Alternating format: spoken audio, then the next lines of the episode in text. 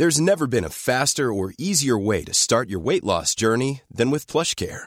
PlushCare accepts most insurance plans and gives you online access to board-certified physicians who can prescribe FDA-approved weight loss medications like Wigovi and Zepbound for those who qualify. Take charge of your health and speak with a board-certified physician about a weight loss plan that's right for you.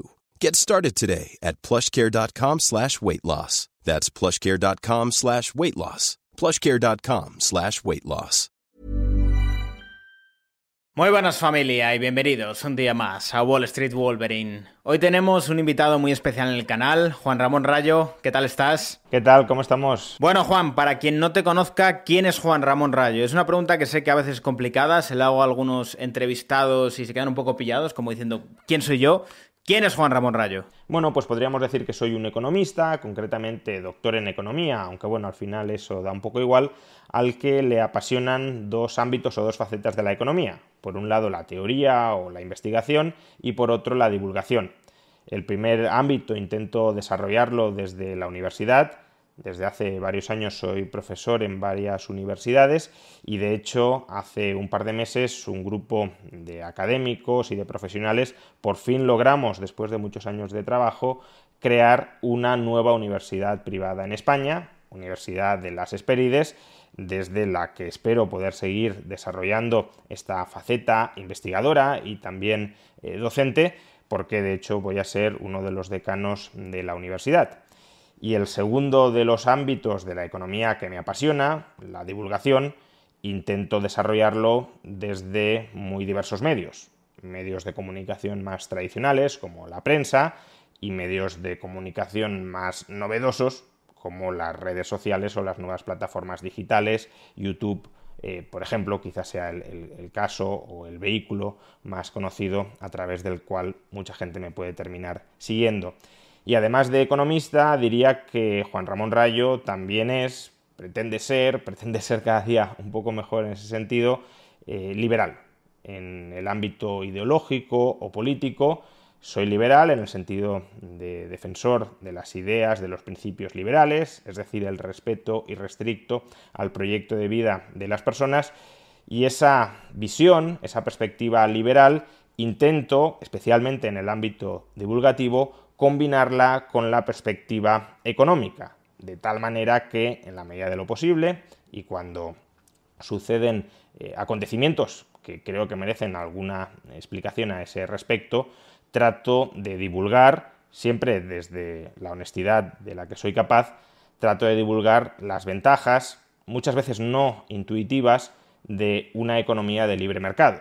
Es decir, por qué la libertad en el ámbito económico no solo es justa, sino también beneficiosa. Y por curiosidad, Juan Ramón, ¿cómo llegó el liberalismo a ti? Porque yo creo que todos tenemos una historia curiosa respecto al liberalismo. En mi caso no fue por la universidad, o sea, yo en mi etapa universitaria diría que era bastante socialdemócrata, pero más que nada porque en la universidad es un poco lo que me enseñaron que era lo correcto. Bueno, eh, llegó sobre todo por el interés en la economía. A mí me empezó a gustar la, economía, intentaba entender pues, cómo funcionaba el mundo económico, por supuesto al principio eh, con herramientas tremendamente eh, precarias y, muy simplistas, pero bueno, entiendo que como todo el mundo que empieza a estudiar cualquier, cualquier ciencia o disciplina, y a raíz de esa búsqueda de conocimiento económico, eh, pues llegó a mis manos el libro La economía en una lección de Henry Hazlitt, un libro que recomiendo a todo el mundo que esté interesado en aproximarse a la economía, no solo por la simplicidad y la claridad de lo que explica, eh, sino por, eh, a mí al menos me, rompió muchos de los esquemas que tenía preconcebidos. Dices que tú eras socialdemócrata, bueno, yo desde el punto de vista actual o desde la perspectiva actual probablemente también me calificaría como socialdemócrata en esa época, bueno, algunos me lo califican incluso en la actual, pero desde luego en, esa época, eh, yo en ese momento no, no me autopercibía como socialdemócrata pero sí tenía muchas ideas preconcebidas que desde luego entroncarían con la socialdemocracia, con el keynesianismo, etc. Y, la economía en una lección de Henry Hazlitt, de una manera muy, muy sencilla, eh, destruye muchas de las intuiciones eh, keynesianas y, por tanto, filo socialdemócratas que puede tener mucha gente. Y eso más que persuadirme totalmente de, que la economía en una lección tenía razón y de, que el liberalismo era la, opción correcta, lo que me hizo fue aprender a cuestionarme muchas de las ideas que damos por asentadas y por asumidas en economía. Y a partir de ahí, pues seguí tirando del hilo. Hadley se adscribía dentro de una corriente de pensamiento económico llamada Escuela Austríaca de Economía. Así llegué a Hayek, luego a Mises, luego a Rothbard y bueno, pues a partir de todas esas lecturas ya vas configurando más o, más o menos tu, pensamiento, no sin avances y retrocesos, hasta el punto de que, como ya decía, pues a día de hoy yo me considero hasta cierto punto un economista eh, criado o cultivado dentro de la tradición de la escuela austríaca, pero hay muchos austríacos que me consideran un hereje, un adversario o un enemigo, ¿no? Por tanto, bueno, uno intenta aprender en la medida de lo posible de todas las escuelas de pensamiento, sean liberales o no lo sean, y, conformar una visión de la realidad económica que se ajuste a lo que podríamos llamar la verdad o, que se aproxime, sea bastante fiel a esa verdad o a esa realidad objetiva del mundo. ¿Tú crees que beneficia ese puritanismo que hay en el liberalismo? Eh, depende de que entendamos por puritanismo. Si te refieres a si creo que el liberal ha de ser fiel a sus principios, sí, por supuesto. No, más bien a intentar ser, digamos que, lo más radical posible y tachar a los que sean menos radicales como menos liberales, por así decirlo. Bueno, ahí yo distinguiría entre estrategia y táctica, ¿no? O entre luces largas y luces cortas. Yo entiendo que por cuestiones tácticas, eh, pues una persona, eh, o, simplemente por, honestidad intelectual, ¿eh? obviamente no, digo que toda persona liberal tenga que abrazar un ideal maximalista liberal si, si, no lo comparte o si no lo considera funcional, ¿no? Pero eh, estoy pensando más bien en, imaginemos una persona que, cree que una sociedad mm, plenamente libre, sin restricciones a la libertad individual de ningún tipo, más allá de las necesarias para salvaguardar la, libertad individual de otros, que ese tipo de sociedad podría ser funcional, pero que decide por bueno, pues, eh, tener una buena imagen frente a la opinión pública o por miedo a la presión social, em, defender ideas de tinte mucho más moderado, mucho más tibio, si lo queremos. Ahí sí creo que esa persona, salvo que sea una táctica para luego ir desplegando más a largo plazo, eh, más estratégicamente, o ir colocando ideas más, más radicales en la opinión pública, sí que creo que esa persona estaría traicionando los principios liberales, porque... Eh, y de cualquier otra ideología, no solo del liberalismo, pero uno ha de ser suficientemente valiente como para defender lo que cree frente a aquellos que, con buenos o malos argumentos, le están llevando la contraria. Si son con buenos argumentos, tendrá que replantearse las cosas. Si son con malos argumentos, defender sus ideas hasta las últimas consecuencias, mientras siga creyendo que está en lo cierto y que el otro está equivocado. Entonces, claro, si uno eh, lo que hace es criticar a terceros porque no son lo suficientemente valientes como para defender principios e ideas liberales en los que en la esfera privada creen pero no se atreven a transmitirlos en público, sí que creo que esa crítica está bien eh, dirigida.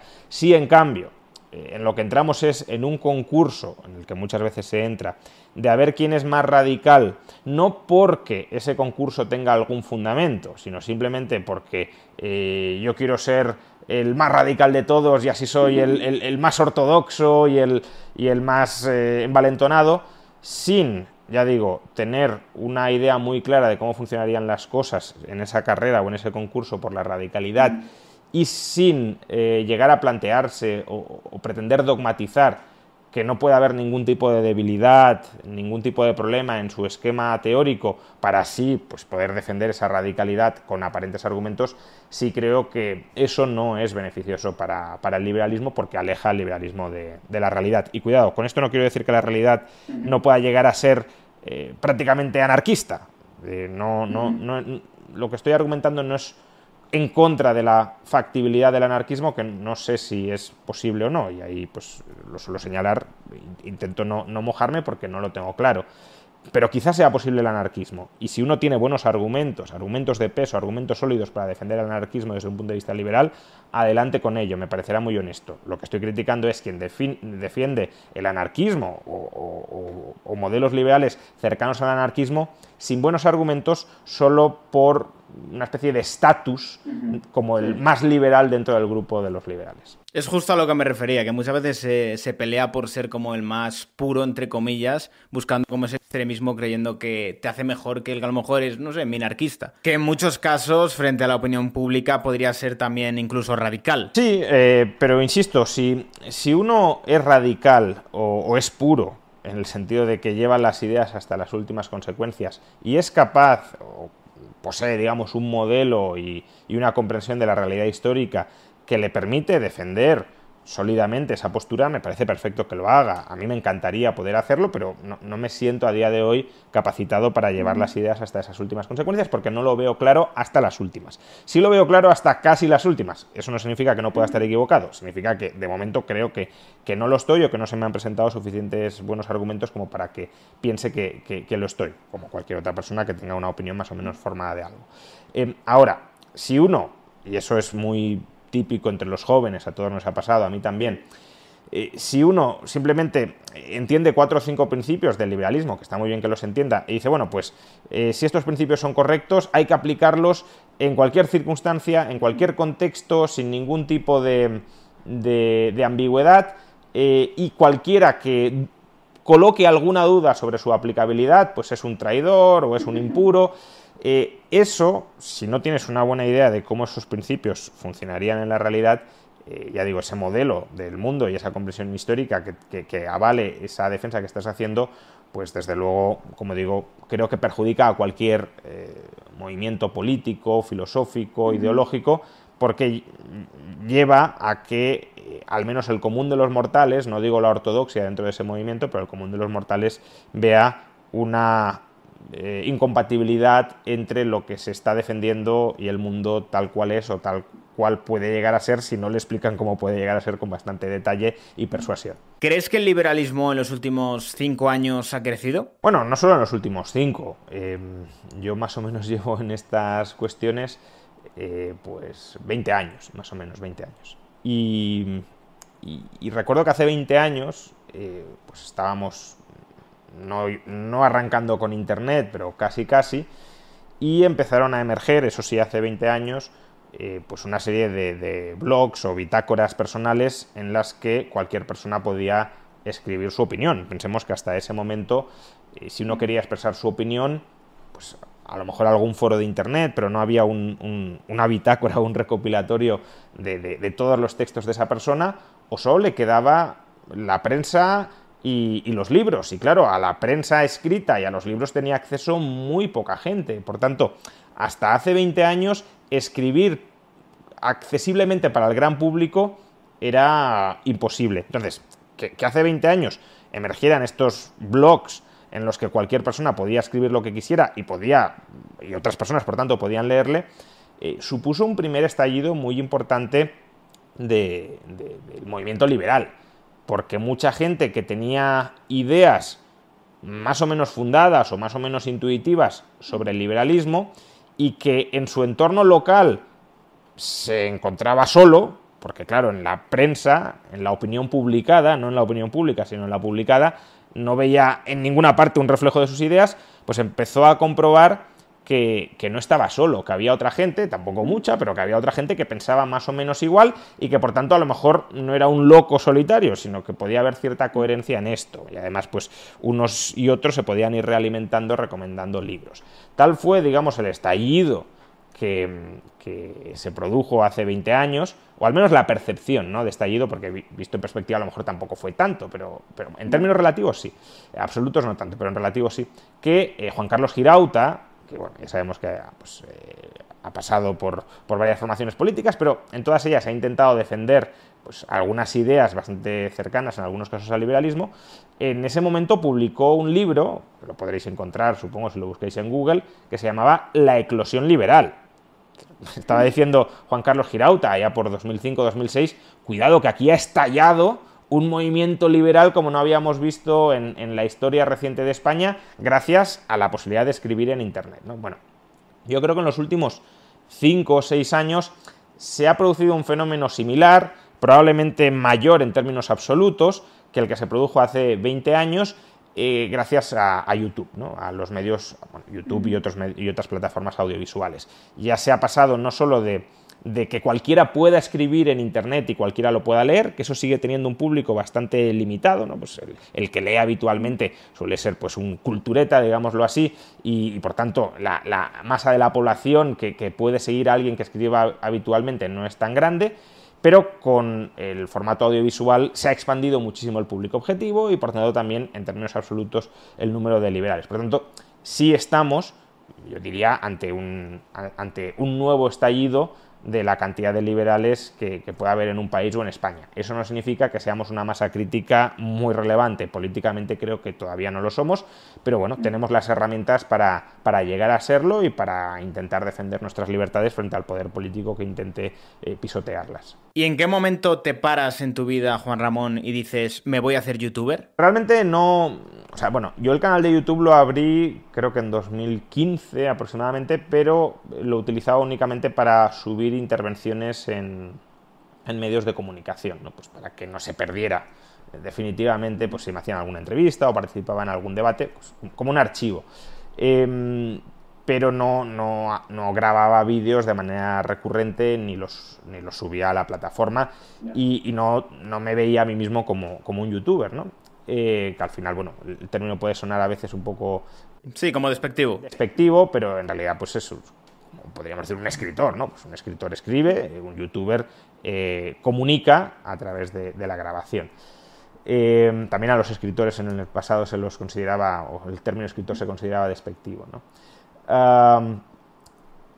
pero fue hacia finales del año 2019, creo que agosto de 2019, cuando bueno, me planteé empezar a grabar vídeos y subirlos de una manera más o menos eh, regular, tampoco con mucha regularidad, pero ponerme como, objetivo ir subiendo algunos vídeos porque veía que, el formato y la plataforma había gustado en, otros youtubers, mayoritariamente podríamos decir de derechas, y ahí incluyo a liberales y no liberales, pero dentro del mundo de, la derecha, eh, porque la izquierda en ese momento y tampoco hoy, eh, o al menos no, quizá... No acaban de calar, ¿no? No acaban de encontrar su espacio. Quizá hoy un poquito más que entonces, pero, pero desde luego hace cuatro años en absoluto. Y digo, bueno, pues si este formato puede funcionar, pues probémoslo, ¿no? Y, y a raíz de probarlo, prueba, error, corrección, prueba, error, corrección, prueba, error, corrección, pues sí, me he ido habituando y de la misma manera que durante muchos años, ahora ya no, aunque casi, pero ya no, estaba escribiendo un artículo en prensa todos los días, incluso algún día más de uno, eh, pues ahora no estoy escribiendo tanto en prensa y, me gustaría incluso a lo mejor reducirlo un poco más, pero lo que sí estoy intentando hacer es subir al canal eh, una reflexión, digamos, no, siempre es un vídeo grabado expresamente, pero sí una reflexión eh, diaria para que la gente pues, que quiera hacer un seguimiento de, las ideas liberales más o menos aplicadas a ciertos asuntos de actualidad, pues pueda saber o sepa que, prácticamente cada día encontrará nuevo contenido en el canal. ¿Podríamos decir también un poco en línea con tu faceta como docente que tu pasión o vocación es la comunicación? Sí, a ver, la docencia al final mezcla las dos facetas que antes eh, mencionaba que, creo que me describen. Una podría ser pues, la de teórico investigador y la otra es la de divulgador. Em, en, YouTube, digamos que prima más la parte divulgadora, porque intentas que las explicaciones sean todo lo masticadas posibles, no siempre eh, se puede, hay veces que hay vídeos que probablemente pues, el, espectador medio no entienda plenamente porque llevan incorporadas, eh, incorporados cierta carga teórica o ciertos conceptos o cierta jerga que, al menos yo no sé reformular de otra manera. Sí, o, matices o casos concretos que no, puedes caerte en generalidades. Claro, algo, pues eso, una, carga de complejidad algo más elevada, pero bueno, en la medida de lo posible intentas que sean lo más eh, sencillos y, asequibles posibles, pero claro, eso te aleja de razonamientos teóricos muy profundos. La docencia es, un punto intermedio entre, entre la investigación o el desarrollo teórico y la divulgación. Porque por un lado tienes que divulgar para que los alumnos te entiendan, pero claro, no divulgar a un nivel a lo mejor tan elemental o tan básico como en el canal de YouTube, eh, sino que ya puedes aportar razonamientos más profundos y cuanto más elevado es el eh, grado de la docencia, pues si es grado o posgrado, por ejemplo, pues más elevada esa, esa complejidad eh, teórica. Eh, claro, uno podría decir, bueno, pues si la docencia es lo que mezcla mejor ambas perspectivas, ¿por qué no te centras en la docencia y abandonas totalmente la divulgación más, más sencilla, como YouTube? Bueno, pues básicamente porque YouTube es un medio de masas y la docencia no deja de ser entendámoslo bien, lo que, el término que voy a utilizar, pero no deja de ser una divulgación elitista ¿no? a, un, a un grupo minoritario que es el que acude a clase y le estás divulgando únicamente para ellos, sean 30, 100 o 150 personas, pero no ante 50.000 o 100.000 o 150.000 o 200.000 en algunos casos que pueda llegar a un vídeo de YouTube. Por tanto, claro, eh, al final no, no puedes, o sea, si te gusta la divulgación, no te puedes desentender de una herramienta de divulgación de ideas, y en este caso de ideas económicas y de ideas liberales, tan potente como es YouTube u otras plataformas digitales. ¿Tienes alguna anécdota divertida como docente? La verdad es que no, no se me ocurre, quizá eh, vinculándolo un poco con lo que, con lo que estaba diciendo ahora, eh, lo que les suele pasar a muchos eh, alumnos que, que acuden a mis clases, ya sea de grado o de posgrado, y que me, han conocido más por la faceta divulgadora de, YouTube y, quizá hasta cierto punto también en YouTube por la faceta activista, porque si hago o intento hacer un cierto activismo liberal desde YouTube, eh, lo que les sorprende a muchos de ellos es que probablemente en clase esperen encontrar un, sí, una complejidad mayor, por supuesto, que, en YouTube, pero también un cierto sesgo ideológico hacia el pensamiento liberal, ¿no? Como enfocar todo el rato la, clase a, bueno, el liberalismo es lo correcto, el libre mercado funciona, etc. Y, y, hombre, al final, claro, cuando tú relatas la teoría económica, pues tienes tu visión de qué modelos explican mejor la realidad y cuáles no, y si soy liberal será porque en términos generales creo que los modelos con menor intervención del Estado y con mayor libre mercado explican mejor la realidad los aciertos y los fallos o, los, o las soluciones a los problemas que se dan en la realidad que otros modelos que incorporen eh, menos mercado y más intervención estatal. Pero en general, vamos, bastantes alumnos eh, que, vienen a las clases o que acuden a las clases desde esta perspectiva se terminan de alguna manera, no diré decepcionando, espero, pero sí sorprendiendo de que las clases son bastante más asépticas, o, menos activistas o menos sesgadas hacia el liberalismo de lo que en principio habían imaginado. Y alumnos que a lo mejor venían a clase, porque no les quedaba otro remedio, ¿no? En algunos casos, eh, con perspectivas ideológicas muy antagónicas a la mía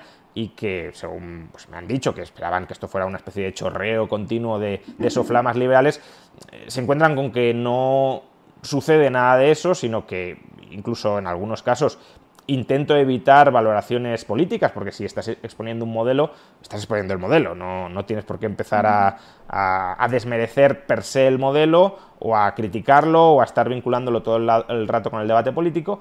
Y, bueno, pues eso se, se, sorprenden hasta cierto punto de la ausencia de ese contenido más eh, más activista que, desde luego encuentran en YouTube y por el cual probablemente algunos o muchos me, relacionen o me vinculen. ¿Crees que se puede sacar la ideología de la educación? Ah, a ver, eh, yo aquí diferenciaría dos, cuestiones, ¿no? Eh, al menos las voy a diferenciar en el ámbito de la economía, pero creo que es aplicable a más ámbitos.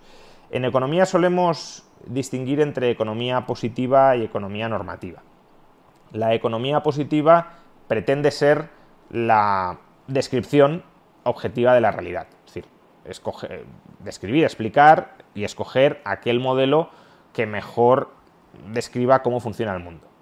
Entonces, en, la economía positiva, en la ciencia positiva, en cualquier ciencia positiva, la ideología no debería tener lugar. Estás explicando el mundo y el mundo es como es. Al margen de cómo tú creas que debería ser el mundo, el mundo es como es. Aún así, en ese campo puede haber cierta ideología, pues no sé, por ejemplo, si, si tú como profesor, cuando diseñas el temario, diseñas ese temario enfatizando algunos aspectos y no enfatizando otros, pues aunque describas el mundo, le puedes estar dando una carga ideológica o puedes estar sesgando el mensaje, ¿no? Pues no sé, alguien que esté muy preocupado por la desigualdad, pues a lo mejor compone un temario con modelos que puedan estar bien, pero que enfatice mucho las tendencias desigualitarias, inherentemente desigualitarias del capitalismo, que es discutible que sea así, pero bueno, imaginemos que es así, y olvidando pues eh, también el aspecto mucho más importante desde mi punto de vista, pero bueno, aquí volvemos a meter hasta cierto punto la ideología, del de, eh, papel del capitalismo como motor y generador masivo de riqueza, de riqueza para el conjunto de la sociedad. Entonces, aún, imaginemos eso, que el capitalismo genera riqueza, pero que genera desigualdad, pues aun cuando eso sea objetivamente cierto, que no digo que lo sea, pero imaginemos que lo sea, eh, si tú enfatizas solo el aspecto de desigualdad y te olvidas del de generación de riqueza, pues aun cuando describas objetivamente la realidad, la estás sesgando ideológicamente. ¿no? Pero bueno, eso sería el campo de la economía positiva. Pero en cuanto a la economía normativa, eh, es inseparable de la ideología. ¿Por qué? Porque la economía normativa es la prescripción sobre qué deberíamos hacer en el ámbito, por ejemplo, de políticas públicas con la economía. Es decir, cómo deberíamos reformar el sistema económico. Y al y al hacer este tipo de planteamientos, no puedes beber, es imposible beber únicamente de la economía positiva. Hay que beber de ella. Porque claro, si, pretendes reformar la economía y no entiendes cómo es o cómo funciona la economía, pues mal la vas a reformar. Pero necesariamente la economía normativa supone entremezclar el funcionamiento objetivo del mundo, la descripción del funcionamiento objetivo del mundo, con tus valores morales queremos reformar el mundo en una determinada dirección para alcanzar algo, por ejemplo, para maximizar la igualdad o para maximizar la libertad. Son dos objetivos distintos. Entonces, si quieres maximizar la igualdad material, propondrás, partiendo de la economía positiva, una serie de reformas. Y si quieres maximizar la libertad, propondrás también, partiendo de la misma economía positiva, otra serie de reformas. Por tanto, ahí necesariamente entra la ideología en un sentido amplio del término, digamos, moralidad, valores morales eh, o, filosofía moral de manera más, más amplia. Entonces podríamos afirmar que la educación pública siempre va a tender hacia la izquierda porque todos aquellos que la componen tienen intereses en su supervivencia. Bueno, ahí depende, yo diría que depende cómo entendamos izquierda. Em, si entendemos izquierda por estado de bienestar, función pública, etcétera, sí, creo que existe y va a existir siempre en la educación estatal un sesgo de supervivencia muy fuerte a, orientar a los alumnos hacia la defensa de lo público, de ellos mismos. ¿no? En caso contrario, la educación pública tendería a desaparecer. ¿no? Imaginemos que, desde la educación pública los profesores, los planes de estudio, los políticos que influyen sobre los planes de estudio, pues eh, establecieran que hay que defender continuamente la privatización de la educación pública. Pues en la medida en que eso cale entre el alumnado, la educación pública desaparecería. Por tanto, por mero instinto de supervivencia, eh, es muy... Eh, es casi inevitable que la educación pública esté sesgada hacia la izquierda, si entendemos por izquierda, pues eso, estado de bienestar, función pública, etc. También hay una especie de sesgo de selección, eh, si, no digo que sea en todos los casos, pero si una persona mm, considera que eh, la educación pública es lo más importante para estructurar una sociedad, no la educación, sino la educación pública, probablemente intente meterse como bien intencionadamente, ¿eh? no lo estoy criticando, eh, intente meterse como profesor en la educación pública, de modo que también el profesorado, más allá de su interés, probablemente también tenga una confluencia, una correlación ideológica con, la defensa del estado de bienestar. Pero, em, decía, depende cómo entendamos izquierda y derecha. La educación pública es em, educación estatal. Y la educación estatal es una educación que intenta generar entre el alumnado una identidad mm, política, personal política, que esté alineada con los intereses del Estado. Y esos intereses del Estado no solo pasan por el estado de bienestar, también pasan por la em, inculcación de una identidad nacional entre el alumnado. De hecho, la educación pública surge fundamentalmente para eso, para lavarle el cerebro a eh, chavales de, muy distintas eh, regiones y de muy distintas etnias culturales, digámoslo así, y unificarlas políticamente en una única identidad nacional. Surge, no por casualidad, en, Prusia, precisamente para construir la Gran Alemania. Entonces, ese fenómeno de eh, nacionalizar o generar una conciencia nacional entre el alumnado es un propósito nacionalista, que en España vemos con mucha claridad en las regiones eh, pretendidamente secesionistas, pues Cataluña, el País Vasco, etcétera, donde eh, claramente los, autodenominados nacionalistas intentan crear una identidad catalana, una identidad vasca entre los alumnos como paso previo a constituirse, ¿no? a, que a, que esa población defienda en el futuro un Estado independiente y por tanto, pues eso, yo me siento catalán, quiero mi Estado catalán, pero no lo vemos con tanta claridad y es exactamente lo mismo en la generación de una conciencia nacional española, por ejemplo, que tiene exactamente el, mismo objetivo, es decir, generar un, un corpus ideológico e identitario de eh, yo soy español. ¿Y qué significa ser español? Pues para, entender qué significa ser español he de estudiar historia de España, como en Cataluña estudian historia de Cataluña, literatura española, como en Cataluña estudian literatura catalana, geografía española, como en Cataluña estudian geografía catalana, etc. Es decir, generar la idea de que eh, formamos parte de un mismo pueblo que se ha ido reproduciendo históricamente y que yo soy heredero de antiguos españoles que forman parte, ya digo, de, ese mismo, de esa misma población histórica saber si yo desciendo de, gente que vivía en la península ibérica hace 500 años o no. Em, pero me lo intentan inculcar simplemente porque yo ahora resido en España. Y esta y, quien dice España dice Francia, ¿no? probablemente en Francia sea todavía más claro, el jacobinismo francés es la aniquilación de cualquier diversidad cultural para generar una gran Francia unificada y unida con una sola lengua, una sola cultura, una sola eh, historia, eh, pero también Alemania, Italia, es decir, cualquier, cualquier país necesita crear conciencia nacional y eso se genera a través de la educación pública. Y ese nacionalismo, eh, aunque en España a veces asociamos el nacionalismo con la izquierda, pero esa defensa de la identidad nacional de, ese engrandecimiento de la nación es algo que se suele asociar más bien a la derecha. La derecha es eh, el, nacionalismo. Ya digo, en España no, porque el nacionalismo español, que era el franquismo, eh, pues es la derecha y en cambio los antifranquistas se vincularon con el nacionalismo eh, regionalista o, centrípedo y centrífugo, perdón, y ese nacionalismo, claro, al ser antifranquista, pues se lo ha asociado a la izquierda y bueno, luego también han incorporado muchas veces ideas de izquierdas. Pero eh, el nacionalismo tiende a ser mayoritariamente de derechas y por eso si la educación pública tiende a generar, es una máquina de generación de conciencia nacional, eh, también es, de derechas en ese sentido. Lo que no es desde luego es liberal, ni de izquierdas ni de derechas. ¿Y no crees que existe cierta competencia desleal por parte del Estado al tener la potestad o la legitimidad de decidir qué titulaciones son oficiales y por tanto qué titulaciones tienen valor dentro del sector privado o se les da valor dentro del mercado laboral. Y por otra parte, los actores del sector privado en materia educativa también tienen que recibir, digamos que, este visto bueno por parte del Estado para que tengan la legitimidad de que los títulos que van a expedir tienen una validez siendo una titulación oficial. Sí, sin duda, aunque también el mercado va filtrando. ¿eh? Hay universidades en España que son universidades eh, oficiales y en, los, en las cuales eh, los alumnos van a buscar no un título reconocido por el Estado, sino el título de la propia universidad.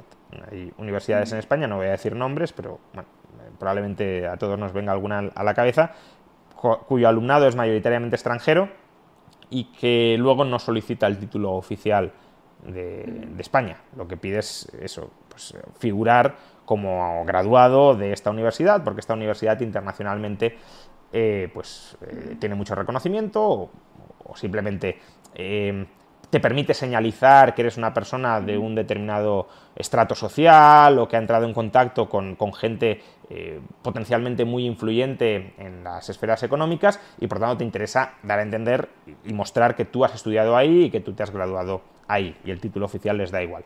Pero sí es cierto que em, en muchos ámbitos todavía la titulación oficial sigue, sigue siendo importante, incluso para acceder a la función pública, por ejemplo, y por tanto que sea el Estado el que eh, reparta esa oficialidad de una manera además bastante arbitraria, hay que decir, es, un proceso bastante, muy poco transparente y, de nuevo con intereses bastante espurios en ese proceso de otorgar reconocimiento oficial y validez a los títulos de las universidades. Eh, no es un proceso abiertamente competitivo, donde, pues no sé, por ejemplo, el carnet de conducir también es un proceso donde el Estado, pues, a través de sus procedimientos reglados, permite indicar quién está habilitado a conducir y quién no lo está. Pero es un proceso eh, muy abierto a la competencia, es decir, cualquiera que quiera optar a obtener el carnet de conducir puede hacerlo, no hay ninguna restricción a priori, y además donde el otorgamiento de ese carnet de conducir sigue un procedimiento eh, reglado, bastante objetivo y sin demasiados sesgos. Hombre, te puede tocar un examinador al que le caes mal, etcétera, pero en términos generales, después de dos o tres exámenes, si conduces bien, ya sería muy mala suerte que todos estén sesgados contra ti, ¿no? Em, aquí no, con la universidad. Con la universidad no estamos hablando de, un procedimiento eh, de esas características, sino que estamos hablando de un procedimiento totalmente politizado y donde entran, por tanto, intereses políticos e ideológicos y también intereses corporativos que permiten excluir a ciertos centros de estudio de la posibilidad de convertirse en universidades y, por tanto, de eh, otorgar títulos oficiales, no porque las titulaciones que impartan no sean de alta calidad o incluso de una calidad superior a la de otras, eh, otros centros de estudio aprobados, autorizados por el Estado, sino simplemente porque el Estado busca excluirlos y por tanto los coloca en una condición, en una situación de desventaja competitiva. Tengo entendido que tienes aquí un nuevo proyecto en una universidad. ¿Nos puedes contar un poquito en qué consiste? Sí, bueno, eh, es un proyecto nuevo en el sentido de que finalmente ha salido adelante, pero es un proyecto que lleva como 10 años en marcha. 10 años en marcha, que son muchos años em, y que han permitido que el proyecto esté mucho más maduro de lo que estaba hace 10 años, pero no hemos retrasado el proyecto 10 años por, por, porque al final siempre lo puedes seguir retrasando hasta que esté todo definitivamente acabado y, siempre decir, no, pero esto puede cambiar, puede mejorar y además si, si cambia el contexto, si cambian las tecnologías, pues tienes que volver a, reinventarlo. ¿no? Eh, no hemos tardado 10 años en sacar adelante este proyecto por, porque así lo hayamos querido, sino porque nos hemos encontrado con un bloqueo estatal y administrativo continuado que ha llevado a, tener que retrasarlo hasta que finalmente, gracias a un conjunto de, carambolas, eh, ha salido oficialmente, oficialmente aprobado. En España... Pero hay que tener paciencia, ¿eh? 10 años, bloqueo de 10 años. Paciencia y aguante financiero. Esto a veces tampoco se... Claro, o sea, para montar una universidad en España necesitas un capital bastante importante. Em, no necesariamente de una única persona, sino de un conjunto de, inversores, pero em, no es montar una academia. Y podría llegar a ser montar una academia, o una academia bastante más sofisticada, ¿no? Pero algo que, no requiera una inversión inicial muy fuerte. Pero la ley no lo permite. La ley de universidades en España, por ejemplo, obliga que para abrir una universidad tienes que empezar con ocho titulaciones oficiales, de grado o de posgrado. No puedes decir, oye, que yo tengo un equipo muy bueno para em, impartir un grado de economía, pero no sé de informática o no sé de, eh, de medicina. No, no, no, la universidad, la ley universitaria te dice, no, no, es que has de impartir ocho. Y además, no ocho titulaciones todas de la misma rama, sino de varias ramas. Con lo cual, claro, eh, la estructura que necesita eh, eh, esa universidad para poder operar en España y para poder llamarse universidad, porque es que antes hablábamos de la oficialidad de los títulos, pero es que la ley ni siquiera te deja llamarte universidad si no has recibido la autorización expresa del poder político. Em, entonces, ya la estructura inicial de costes es, muy considerable, em, pero además, claro, para esperar 10 años con el capital desembolsado y sin dar ningún tipo de rentabilidad a los inversores porque no te dejan abrir, pues claro, has de tener paciencia, inversores que crean mucho en el proyecto, que estén también muy ilusionados con, el proyecto más allá de su rentabilidad, porque si no abandonas. Y lo que quieren en muchos casos es ganar por cansancio, es decir, por agotamiento del, equipo promotor e, e, inversor. Pero sí, em, después de 10 años, finalmente eh, conseguimos que la Universidad de las Hespérides, que así se llama el nuevo proyecto universitario que arranca, que abre al público en, octubre, bueno, ya está abierto al público, pero en, octubre empezamos con las clases y ahora mismo estamos con el proceso de matriculación para esas clases que empiezan en octubre.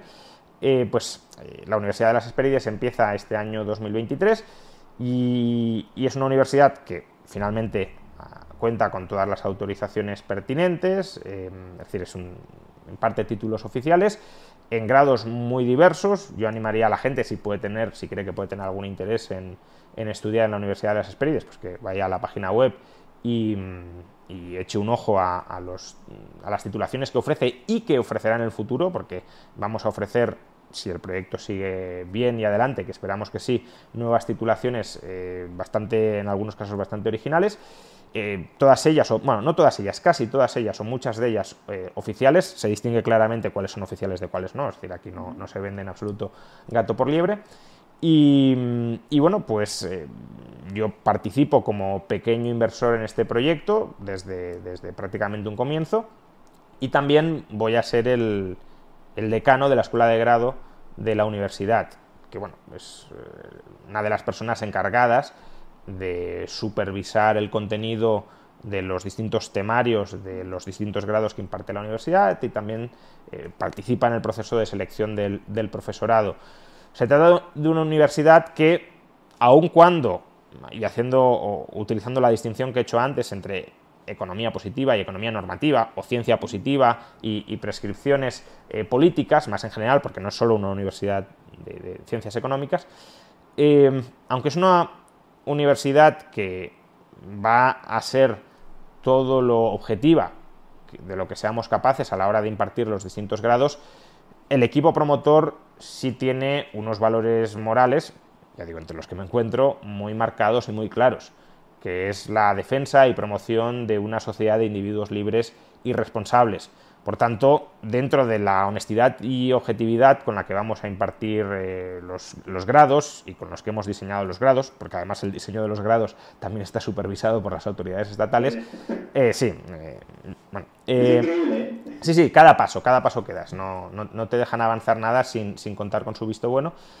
Eh, pues dentro de esa honestidad y esa objetividad con la que vamos a, impartir el, conocimiento, porque además estamos convencidos de que ha de ser así, eh, también vamos a, eh, más allá de la economía positiva o de la ciencia positiva, sí que vamos a intentar aportar una perspectiva moral y política Mm, pues orientada, claro, o, influida o muy influida por, los valores liberales. ¿Y a quién se la recomendarías? Un poco factores diferenciales, ¿cómo esperáis competir con el resto de universidades? Bueno, no lo he mencionado y es importante, es una universidad online, 100% online. Eh, es decir, que este es un primer hecho diferencial ya metodológico con la inmensa, no todas, pero sí con la inmensa mayoría de universidades que hay en España.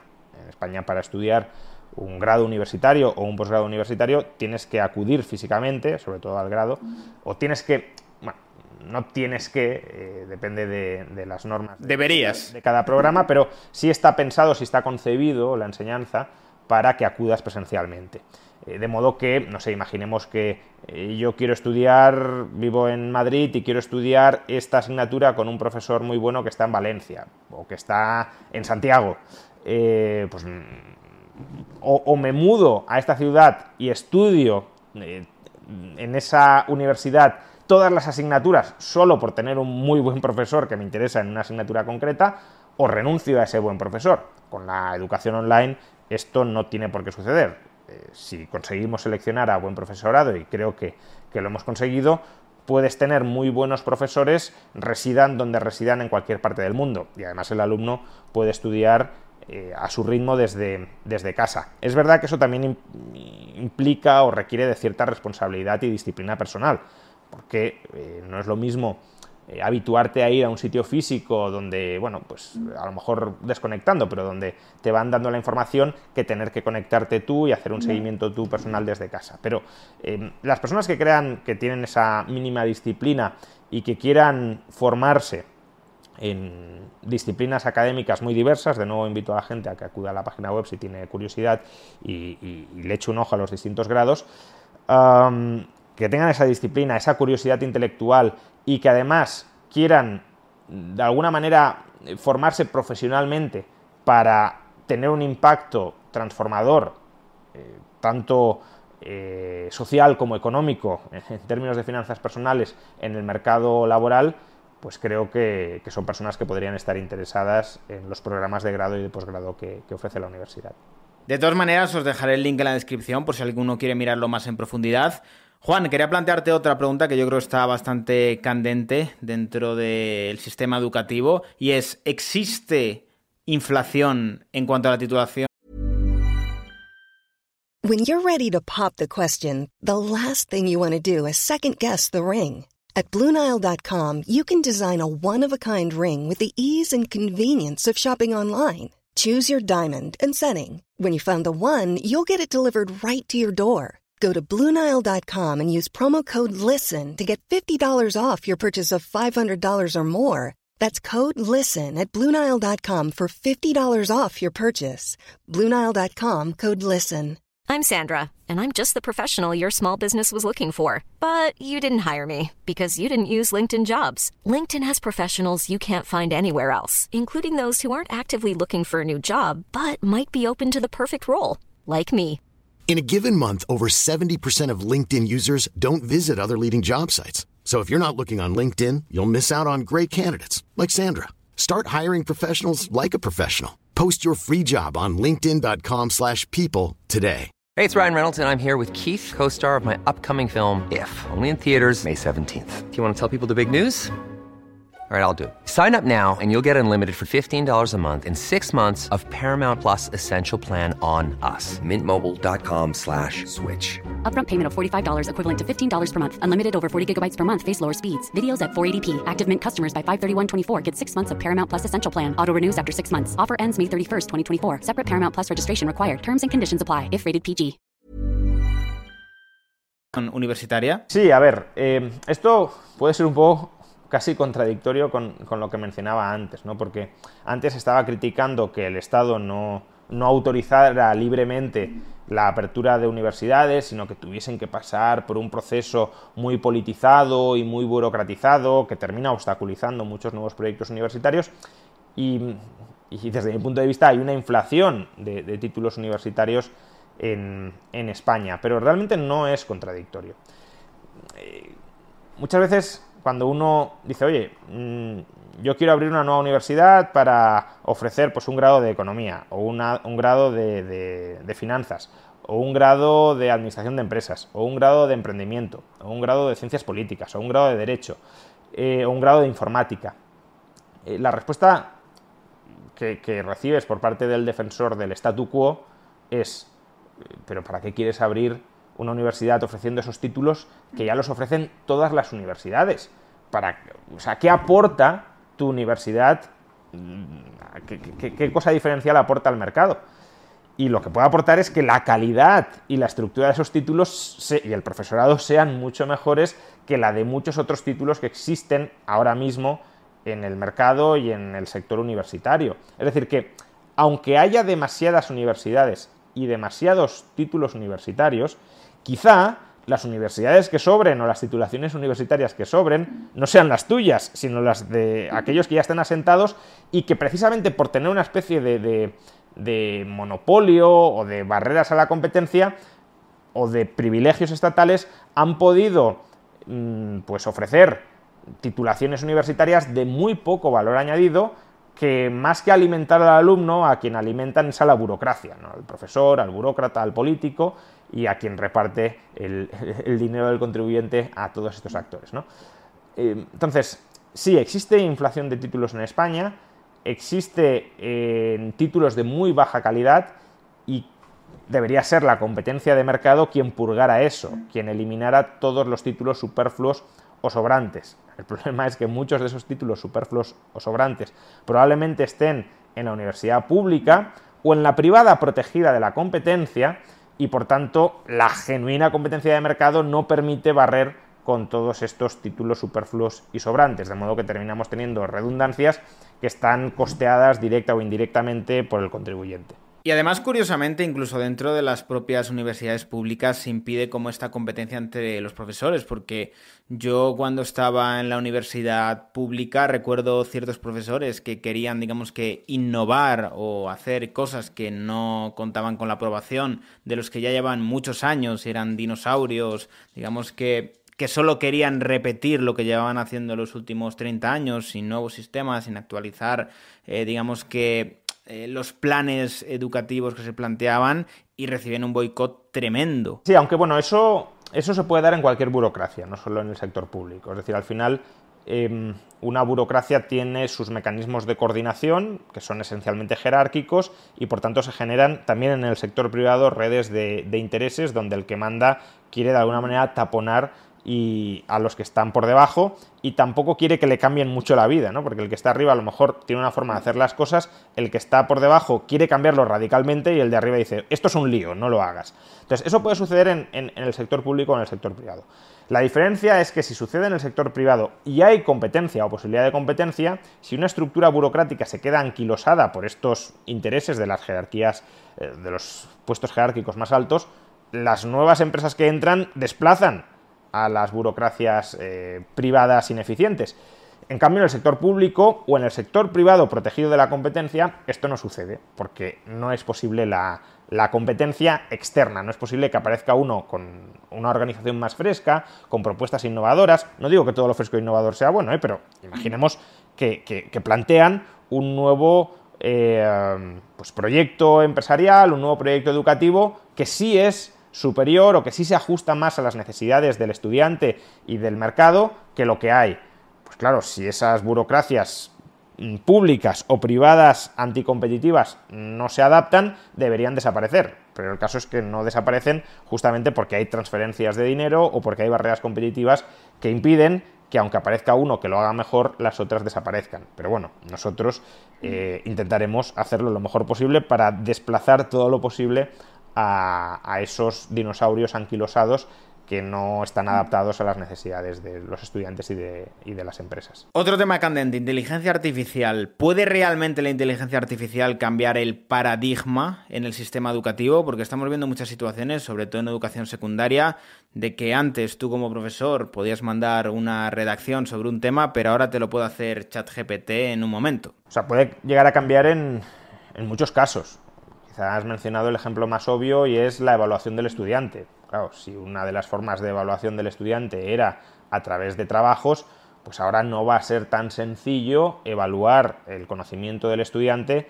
a través de esos trabajos. Sin embargo, también hay que decir que si se llega al extremo en el que el estudiante no está motivado para aprender, sino para, de alguna manera, salvar la papeleta y le da igual el desarrollo de un trabajo, es decir, no, no, no escribe el trabajo, no desarrolla el trabajo para aprender, para nutrirse, para enriquecerse intelectualmente, sino porque no le interesa en absoluto lo que se le está enseñando y únicamente aspira a tener el título oficial, ya eso ya pone de manifiesto un fracaso del modelo educativo.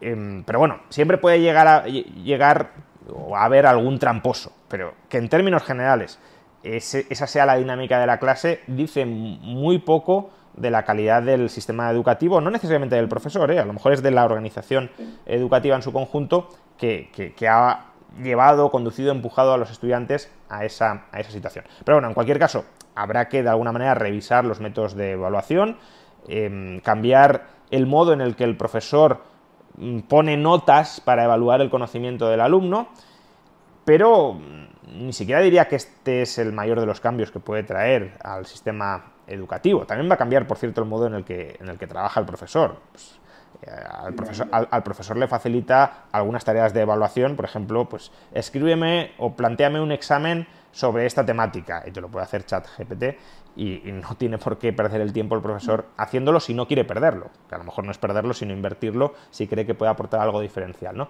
Pero me refería, sobre todo va a cambiar la dinámica de, de impartir clase porque de alguna manera la inteligencia artificial lo que hace es comoditizar el conocimiento.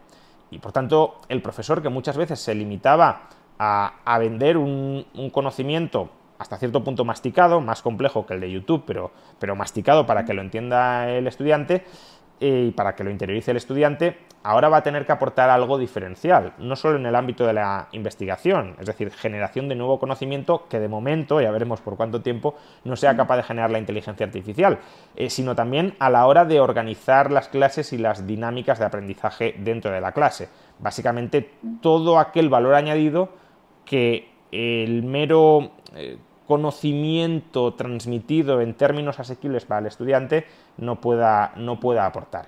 Y, por tanto, claro, claro que, cambia la forma o, va a cambiar necesariamente la forma de organizar las clases. ¿Compartes el alarmismo que está habiendo con la inteligencia artificial y la potencial desaparición de muchos trabajos, incluso las advertencias que ha hecho Elon Musk sobre los peligros que podría llegar a tener la inteligencia artificial y que tiene que ser controlada? Eh, sí, yo tengo ciertas cautelas o ciertos miedos eh, sin ser un experto en el, asunto, es decir, no, tampoco querría colocar esto al mismo nivel de otras afirmaciones que he hecho antes y que con las que me siento más cómodo porque he estudiado muchísimo más. Pero bueno, eh, quizás sesgado por mis lecturas y, por la, comprensión a raíz de esas lecturas de la inteligencia artificial, eh, sí, sí creo que hay riesgos muy importantes, incluso extremos, para la propia, incluso diría, supervivencia de la humanidad que hay que resolver a largo plazo. Es decir, la inteligencia artificial tiene eh, el potencial de, transformar radicalmente para bien la sociedad, de llevarnos hacia una sociedad donde gran parte de los problemas que padece la humanidad se hayan resuelto, porque al final eh, para resolver esos problemas necesitamos inteligencia y la inteligencia artificial lo que hace es multiplicar las unidades de agentes pensantes y la inteligencia, la capacidad de, generación de nuevo conocimiento de cada uno de esos agentes pensantes. pero claro, si multiplicas em, la inteligencia de algunos agentes que no tienen por qué compartir necesariamente tus mismos intereses o que no tienen por qué compartir necesariamente tu misma moralidad, esa inteligencia explosiva en manos de esos agentes que no comparten tus intereses o tus valores morales, se puede transformar en un problema muy grave para, aquellos que vamos a dejar de ser la especie más inteligente, el ser humano, dentro de, dentro de la faz de la Tierra. Hasta cierto punto es como si estuviésemos creando internamente, eh, o, al menos eh, corremos el riesgo, porque se puede resolver, quizás se pueda resolver este problema, pero corremos el riesgo de terminar creando eh, organismos o una especie, entre comillas, que sea mucho más inteligente, muchísimo más inteligente que nosotros. ¿no? Imaginemos que los chimpancés crearan al ser humano. Pues claro, eso sí podría constituir un riesgo existencial para los chimpancés, eh, en la medida en que una vez creado el ser humano y una vez ese ser humano puede desarrollar toda su capacidad intelectual, pues los chimpancés nunca van a ser ya rivales para ese ser humano, pues guardando las distancias, eh, pues algo similar puede terminar ocurriendo con la inteligencia artificial si no conseguimos alinearla correctamente con nuestros intereses y con nuestros valores morales. Y, no está claro, nadie sabe muy bien, de momento al menos, pero precisamente por eso también se está eh, investigando cada vez más, quizá insuficientemente, pero cada vez más en este, en este ámbito, no está muy claro cuál ha de ser el procedimiento para conseguir resolver este problema. ¿Y crees que esto también puede llevar a una progresiva implantación de una renta básica universal? A ver, eh, cuanto más próspera sea una sociedad, más incentivos hay para implantar una especie de renta básica universal. Y la inteligencia artificial tiene el potencial de convertirnos en muchísimo más prósperos de lo que somos hoy. Hay, hay autores que hablan incluso ahí ya no, voy a, pronunciarme porque ni siquiera he visto la base de estos cálculos, pero hay autores que hablan incluso de duplicar el PIB mundial cada dos o tres años. Entonces, el nivel de, bienestar que potencialmente puede llegar a engendrar la inteligencia artificial es enorme. Con lo cual, claro, si una sociedad es muy rica, el incentivo a decir, oye, creemos una red de seguridad de última instancia, bueno, ni siquiera una red de seguridad, sino que todo el mundo tenga garantizada una renta con independencia de si, de si quiere trabajar, de si no quiere trabajar, etc. Además, si como decías antes, aunque creo que este no es el principal de los potenciales riesgos de la inteligencia artificial, pero sí, si como decías antes, la inteligencia artificial destruye y va a destruir, eh, incluso saliendo todo muy bien, va a destruir muchísimos puestos de trabajo, eh, claro, hay mucha gente que hoy en día tiene o, cobra, percibe salarios más elevados que el salario básico, que el salario elemental dentro de la economía, porque su formación especializada le permite ser muy productivo eh, gracias, ya digo, a ese conocimiento. Pero claro, en la medida en que la inteligencia artificial desborde, vuelva obsoleto, comoditice ese conocimiento especializado que le permite ser muy productivo, el diferencial de productividad va a desaparecer y por tanto su prima salarial también va a desaparecer. Y eso puede llevar a una caída muy importante de los salarios nominales, no necesariamente de los reales, porque si hay un aumento tan grande de la productividad, aunque nominalmente cobremos menos, nuestro poder adquisitivo puede ser muchísimo más grande que el actual, pero la, percepción de que hay una especie de empobrecimiento nominal puede llevar también especialmente entre algunas profesiones, que sean las que se descapitalicen primero, puede llevar a reivindicar pues, bueno, una especie de, transferencia universal para, todos los individuos. Yo sinceramente creo que es una inmoralidad. Es una inmoralidad porque eh, un derecho universal a recibir renta implica una obligación incondicional a proporcionar renta. Si yo tengo un derecho haga lo que haga. No si estoy en una situación extrema, en la que eh, de desamparo, en la que ni siquiera yo mismo puedo, eh, por, mi propia agencia, salir o superarla, sino eh, no me da la gana de trabajar, págame, que eso es la renta básica. No estamos hablando de un ingreso mínimo vital o una red de seguridad de última instancia, que desde mi perspectiva no es especialmente criticable, eh, sino una renta básica universal es haga lo que haga, me dé la gana de trabajar o no, me dé la gana de contribuir en algo a la sociedad o no, págame. Claro, si, si yo tengo derecho a recibir una paga, una transferencia monetaria del resto de la sociedad, tiene que haber alguien en el resto de la sociedad, sean muchos o sean unos pocos, que estén obligados a proporcionármela. Es decir, estén obligados a trabajar para mí y porque si nadie trabaja, pues ese derecho sería vacío. Si, nadie genera riqueza, eh, salvo quizá la inteligencia artificial si consigue ser totalmente autónoma, eh, si nadie trabaja y genera riqueza, pues no habrá nada que, redistribuir. Entonces, en la medida en que haya un derecho incondicional a recibir ingresos, hay una obligación incondicional a proporcionarlos y una obligación incondicional a trabajar o a entregar tu propiedad por cualquier motivo aunque solo sea porque yo te digo que me la des, eso se aproxima mucho, en algunos casos a la esclavitud y en otros se aproxima mucho al robo. Eh, si una sociedad es tremendamente próspera, creo que la propia sociedad eh, civil, de manera organizada, autoorganizada, si lo queremos, debería ser capaz de proporcionar esas redes de seguridad a todos los individuos que forman parte de su comunidad.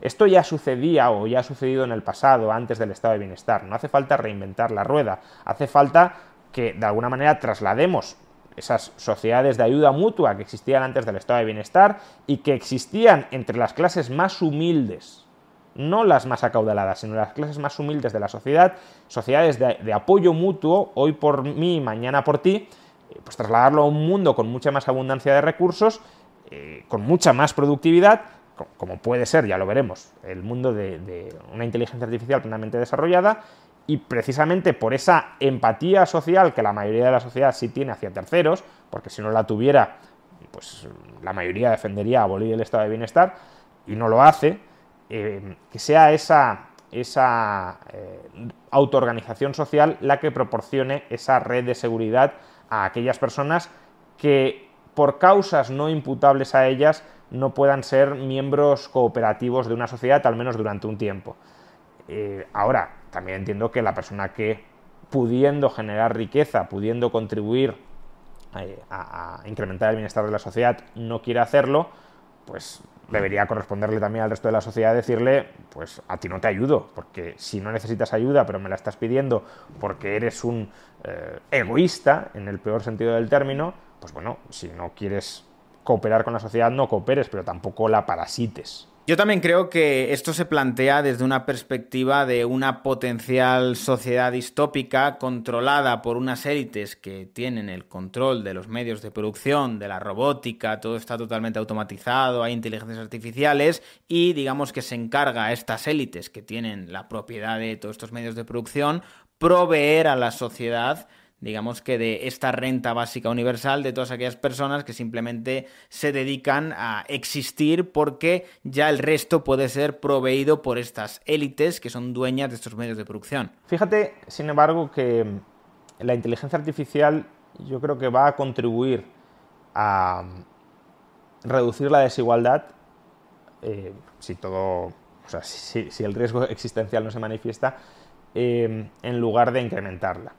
El, principal factor que ha motivado o ha impulsado la desigualdad de ingresos en los últimos 30 o 40 años ha sido que el progreso técnico que hemos experimentado ha potenciado la productividad de aquellos trabajadores mejor cualificados. Es decir, ha sido un progreso técnico sesgado, orientado a eh, complementarse con el capital humano. Entonces, claro, si yo soy un trabajador eh, en, la parte alta de la distribución salarial, un trabajador eh, muy cualificado o bastante cualificado y además las nuevas tecnologías que van apareciendo aumentan todavía más mi productividad, mi, productividad con mi conocimiento y con esas nuevas tecnologías se dispara. Y se dispara hasta un punto de, de, desplazar o de poder desplazar a muchos trabajadores no cualificados que no pueden competir contra mí, porque yo, a través de mi conocimiento y a través de las nuevas tecnologías, por ejemplo, cierta automatización de los procesos de producción materiales, puedo desplazar a trabajadores que lo único que tenían que ofrecer era su fuerza física. Y eso ha generado pues esa polarización salarial. Trabajadores que en el mundo industrial cobraban un buen salario, pero que ahora con la automatización de los procesos productivos, en parte eh, pues auxiliados o, complementados pues, por los ingenieros y los programadores informáticos, etcétera, se han visto desplazados y sus salarios han caído, mientras que por otro lado estos ingenieros que han diseñado las máquinas o que operan las máquinas, eh, los que han diseñado el software que utilizan esas máquinas, etcétera, eh, han visto cómo sus salarios se disparaban porque desplazaban productivamente a esos trabajadores no cualificados. Pero la inteligencia artificial, como he dicho antes, lo que supone es comoditizar el conocimiento. Con lo cual, el capital humano, que hasta el momento era una cierta barrera competitiva, el trabajador no cualificado no puede competir con el trabajador cualificado porque no tiene ese conocimiento, esa barrera competitiva entre trabajadores que, proporcionaba la formación o el capital humano se puede, según evolucione la inteligencia artificial, disolver mucho. De modo que un trabajador no cualificado auxiliado por la inteligencia artificial puede ser tan productivo como un trabajador cualificado porque la cualificación ya no le va a aportar nada diferencial a la mezcla trabajador no cualificado inteligencia artificial, porque la cualificación la va a tener la inteligencia artificial o la puede tener la inteligencia artificial.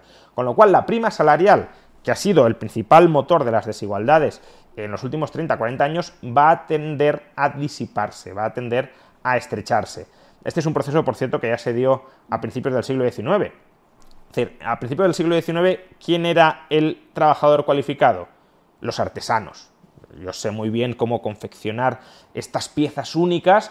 el maestro artesano tiene todo el conocimiento y, bueno, cierta organización gremial que le permitía expulsar a la competencia, pero tiene todo el conocimiento y, en cambio, pues el, trabajador que no entra al, gremio y que no recibe formación dentro del gremio no sabe producir estas manufacturas que se hacían con las propias manos de artesanía.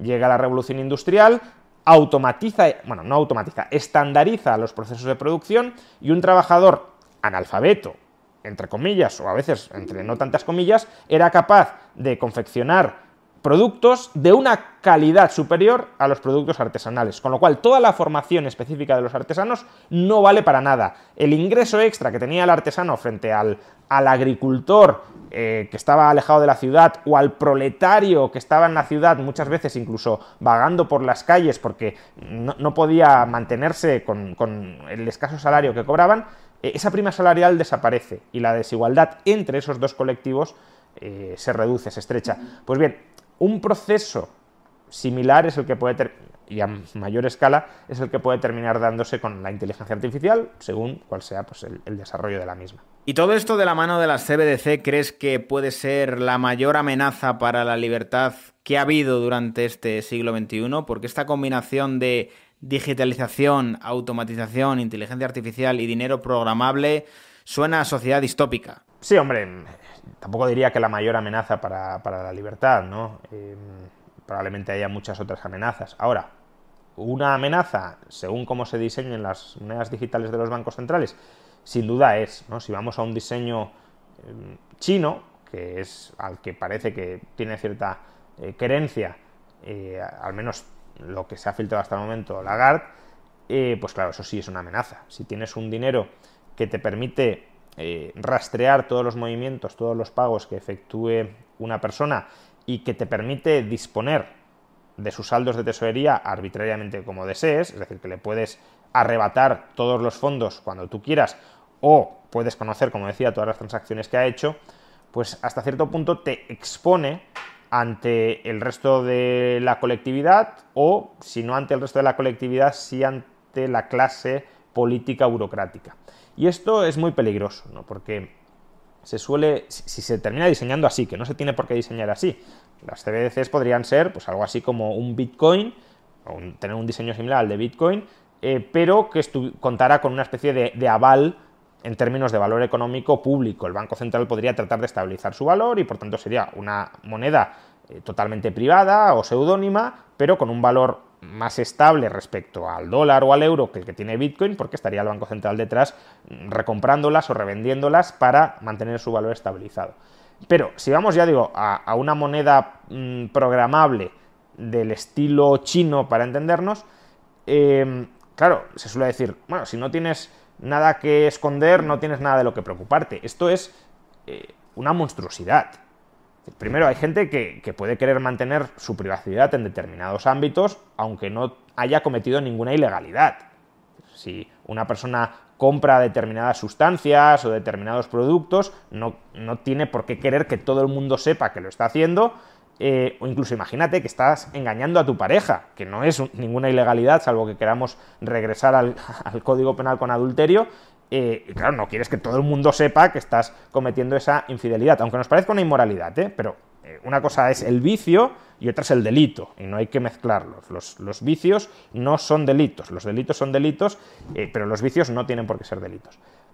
Em, eso por un lado, ¿no? Es decir, que no todo el mundo puede querer exponer su vida privada a ojos del resto de la sociedad o al menos de, una minoría oligárquica que tenga esa información y que la pueda utilizar contra ti para chantajearte.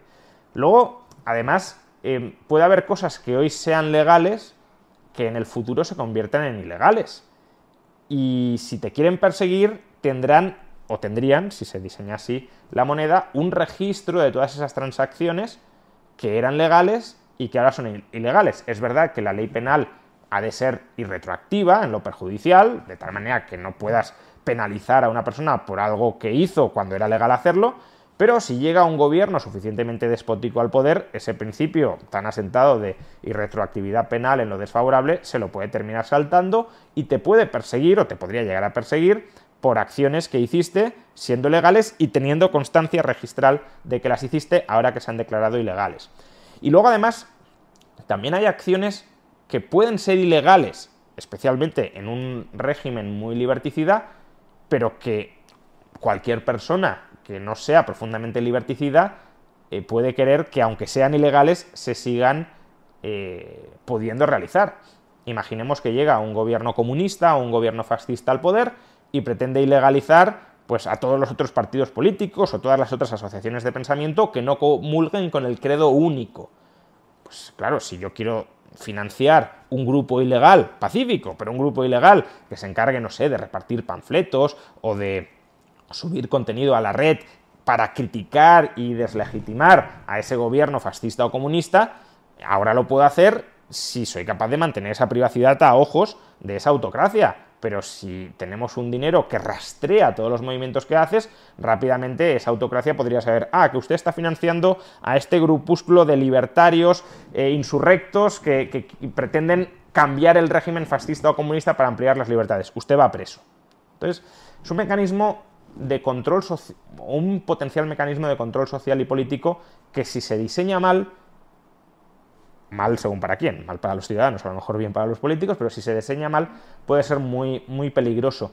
Y, y el problema es que, como digo, algunos de los mensajes que nos ha ido trasladando eh, el Banco Central Europeo al público, tanto oficial como extraoficialmente, apuntan a que la privacidad no va a ser en absoluto una prioridad en el diseño de esta moneda digital. Y eso pues nos desarma frente a quienes quieran utilizar esa falta de privacidad para conculcar nuestras libertades. ¿Y crees que Bitcoin en este sentido puede ser una alternativa o con la llegada de la regulación en el mercado de las criptomonedas y mm, la progresiva implantación de regulación en los exchanges centralizados mayoritarios se puede llegar a controlar, digamos que el mercado cripto y en cierta medida Bitcoin mediante la implantación de estas CBDC y la obligatoriedad de que los exchanges centralizados mayoritarios tengan que utilizar esta CBDC por encima del resto de stablecoins? Cuanto peor sea el diseño de las CBDCs, más motivos habrá para que, Bitcoin siga viva y siga operativa. Por supuesto, le intentarán poner todas las barreras que puedan, pero cuanta mayor sea el ansia por ponerle barreras, eh, más motivación probablemente habrá para terminar utilizándola. Es decir, si tú tienes una autocracia que quiere imponer una moneda eh, con la que controlarte plenamente y que además intenta eh, evitar que utilices alternativas precisamente para poder controlarte, pues la motivación que habrá para que no te controlen será, será también muy grande. En cambio, claro, si tú tienes un estado que dice, oye, mira, yo aquí voy a ofrecer una alternativa pública a Bitcoin, voy a estabilizar su valor, va a ser una alternativa totalmente privada, yo no me voy a poder meter, no voy a poder interferir en la privacidad, no, te la voy a poder quitar em, y la voy a gestionar razonablemente, pues probablemente ahí Bitcoin sí tenga más que temer, porque si a ti te ofrecen un buen dinero alternativo a Bitcoin, y por tanto Bitcoin tampoco tiene ningún argumento competitivo que, avale su demanda, pues la demanda de Bitcoin sí terminaría desplazándose hacia esas nuevas formas eh, monetarias, de alguna manera avaladas o sponsorizadas por el Estado. Pero si no se ofrece eso y no se va a ofrecer eso, creo que la, la lógica y la justificación de Bitcoin va a seguir en pie y quizá con más motivo todavía que en la actualidad. Por curiosidad, Juan Ramón, ¿conoces Monero? Sí, mm, conozco la, moneda anónima, ¿no? Eh, no conozco el funcionamiento interno o la, técnica interna eh, como la conozco en el caso de Bitcoin, que tampoco es que sea un experto en el caso de Bitcoin, pero desde luego sí la he estudiado mucho más que, Monero. Es que bajo el escenario que comentabas de un Estado que realmente persiga directamente al ciudadano mediante estas CBDC, Monero podría ser una alternativa que garantiza una privacidad total eh, y realmente podría ser una respuesta muy muy clara frente a esta persecución estatal. Sí, eh, la cuestión también es eh, hasta qué punto, y eso es lo que no sé porque no lo he estudiado, eh, la red se puede mantener con esa... O sea, por un lado, hasta qué punto vas a tener entradas de gente en esa red eh, teniendo una especie de estándar monetario ya más o menos asentado como es Bitcoin y que puede ser suficiente para muchos de esos propósitos y luego hasta qué punto esa red, que no lo sé, puede funcionar correctamente con una eh, privacidad o anonimidad absoluta, como en el caso de Monero. Y un poco en línea en todo esto, Juan Ramón, ¿cuál crees que puede ser la temporalidad en la cual el transhumanismo sea una realidad? Eso eh, está muy vinculado con el desarrollo de la inteligencia artificial y las velocidades aquí se me escapan absolutamente porque no, no... Entre otras cosas, o sea, primero, ni siquiera los expertos en el campo se ponen de acuerdo, eh, con lo cual un, un aficionado absoluto en el campo, como pueda ser yo, pues no va a hablar con ningún criterio en ese, en ese sentido. Em, pero además es eso, que los expertos ya no se ponen de acuerdo y yo, yo no soy un experto. Pero bueno, em, estimaciones las hay para, para todos los gustos. ¿no? Em, hay algunos que dicen que todavía estamos a un siglo de distancia, eh, o que podemos estar a un siglo de distancia. Mm, probablemente el, futurólogo que más ha acertado en las últimas décadas, porque ha acertado con conocimiento de causa, no es que tenga una bola de cristal y, suelte cuatro magufadas, que es Rael Kurzweil, estimaba que la singularidad probablemente podría llegar en torno a, a 2050, 2045. Ahora creo que con los últimos adelantos en la inteligencia artificial ha, adelantado también esa fecha de llegada y habla de 2030, 2035 Mm, hay otros autores que mm, incluso mm, abren la puerta a que podamos estar a, 3, 4 o 5 años si el crecimiento de la inteligencia artificial es tan rápido y tan exponencial como el que se ha producido ya no durante los últimos dos años, que es o durante el último año, que es cuando probablemente el público ha tenido una mayor percepción sobre el asunto, sino durante los últimos 6, 7, 8 años, pues eh, incluso abren la puerta, ya digo, a que lleguemos en, un lustro. No lo sé, son distintas estimaciones y ni siquiera los expertos lo saben porque el, grado de evolución de la inteligencia artificial no es cognoscible ahora mismo.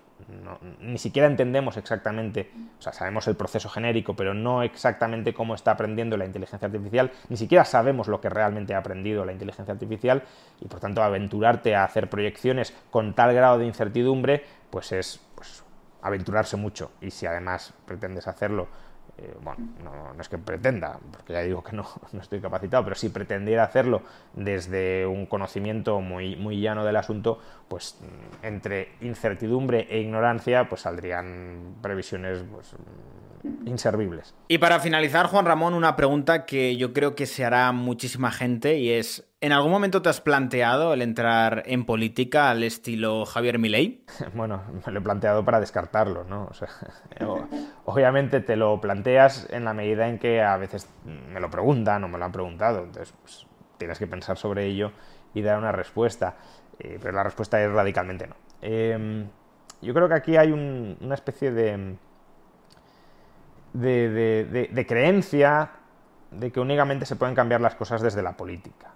Y yo creo que en términos generales, puede haber excepciones, pero en términos generales las cosas no se cambian desde la política, sino desde fuera de la política.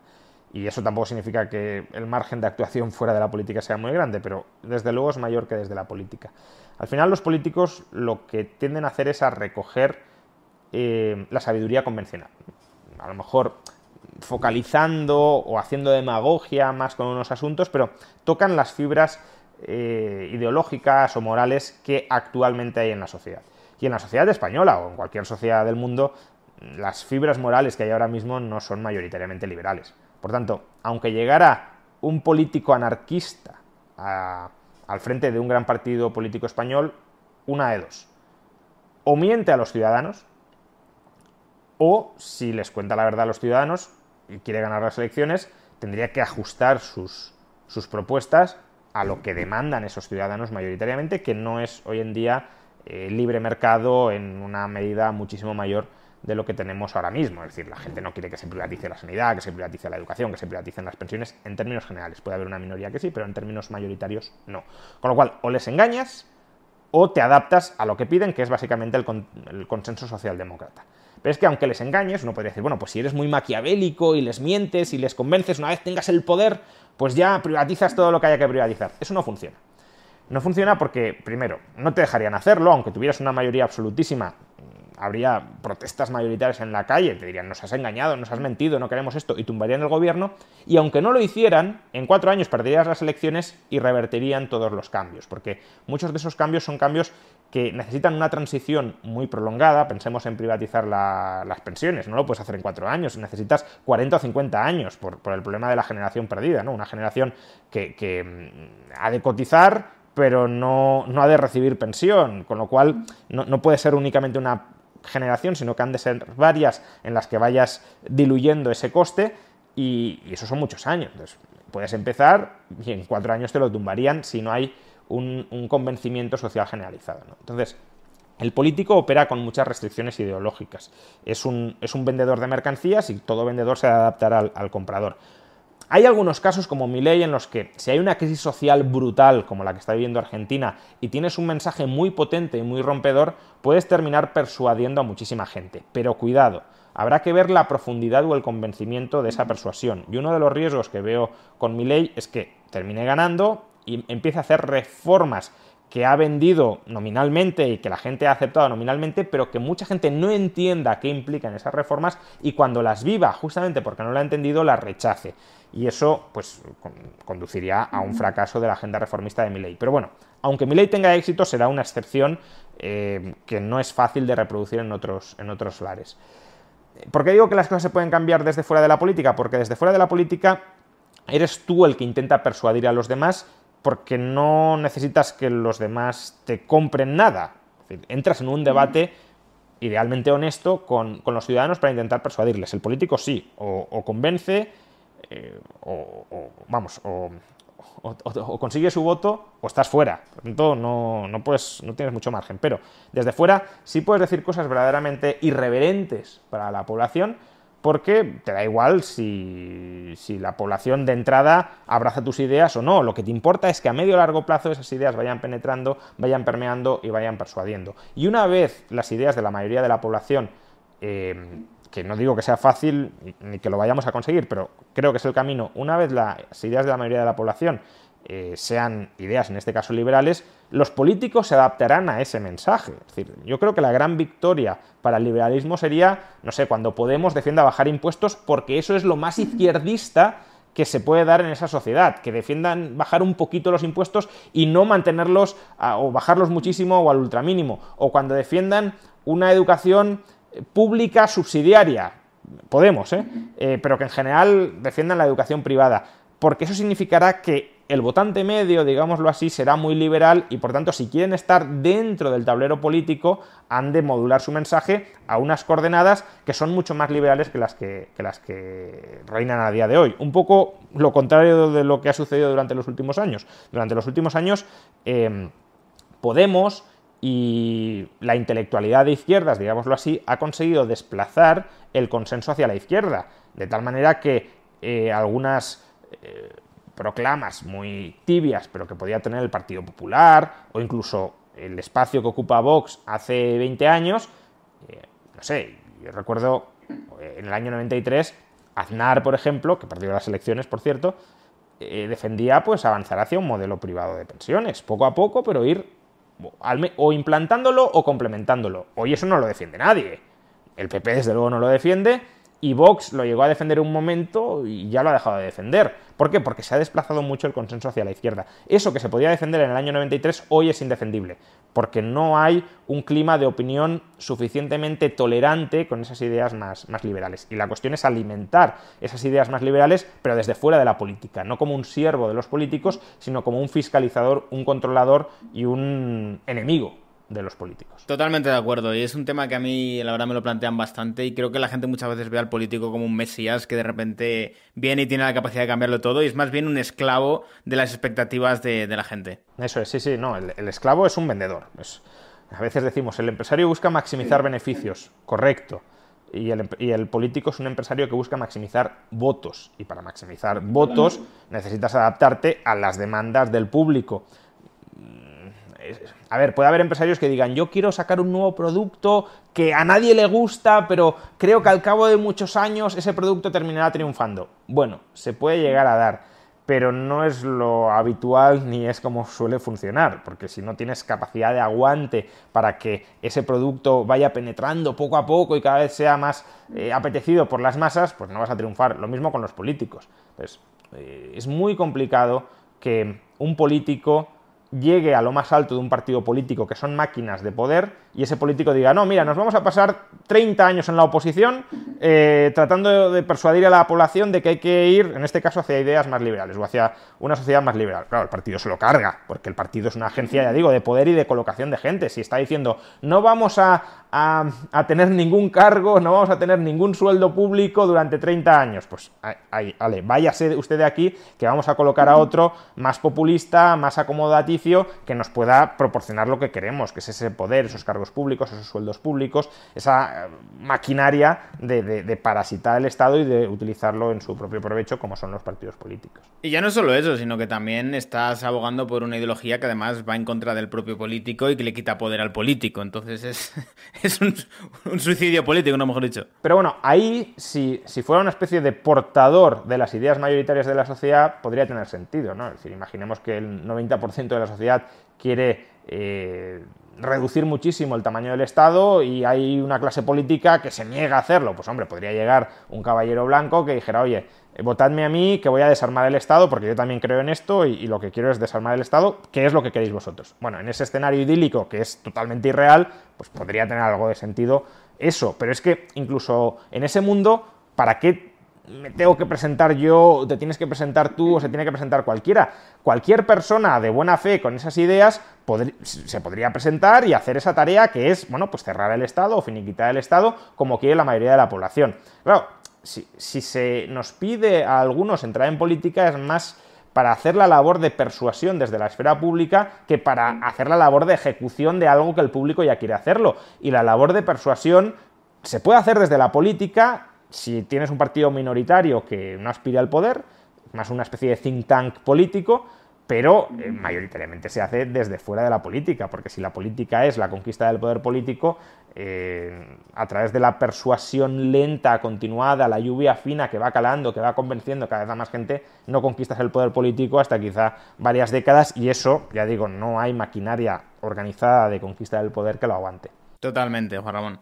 Bueno, yo creo que lo tenemos. Muy interesante la charla, Juan Ramón. La verdad que hemos tocado temas que han ido profundo hasta el punto de que parecíamos aquí un canal de conspiraciones.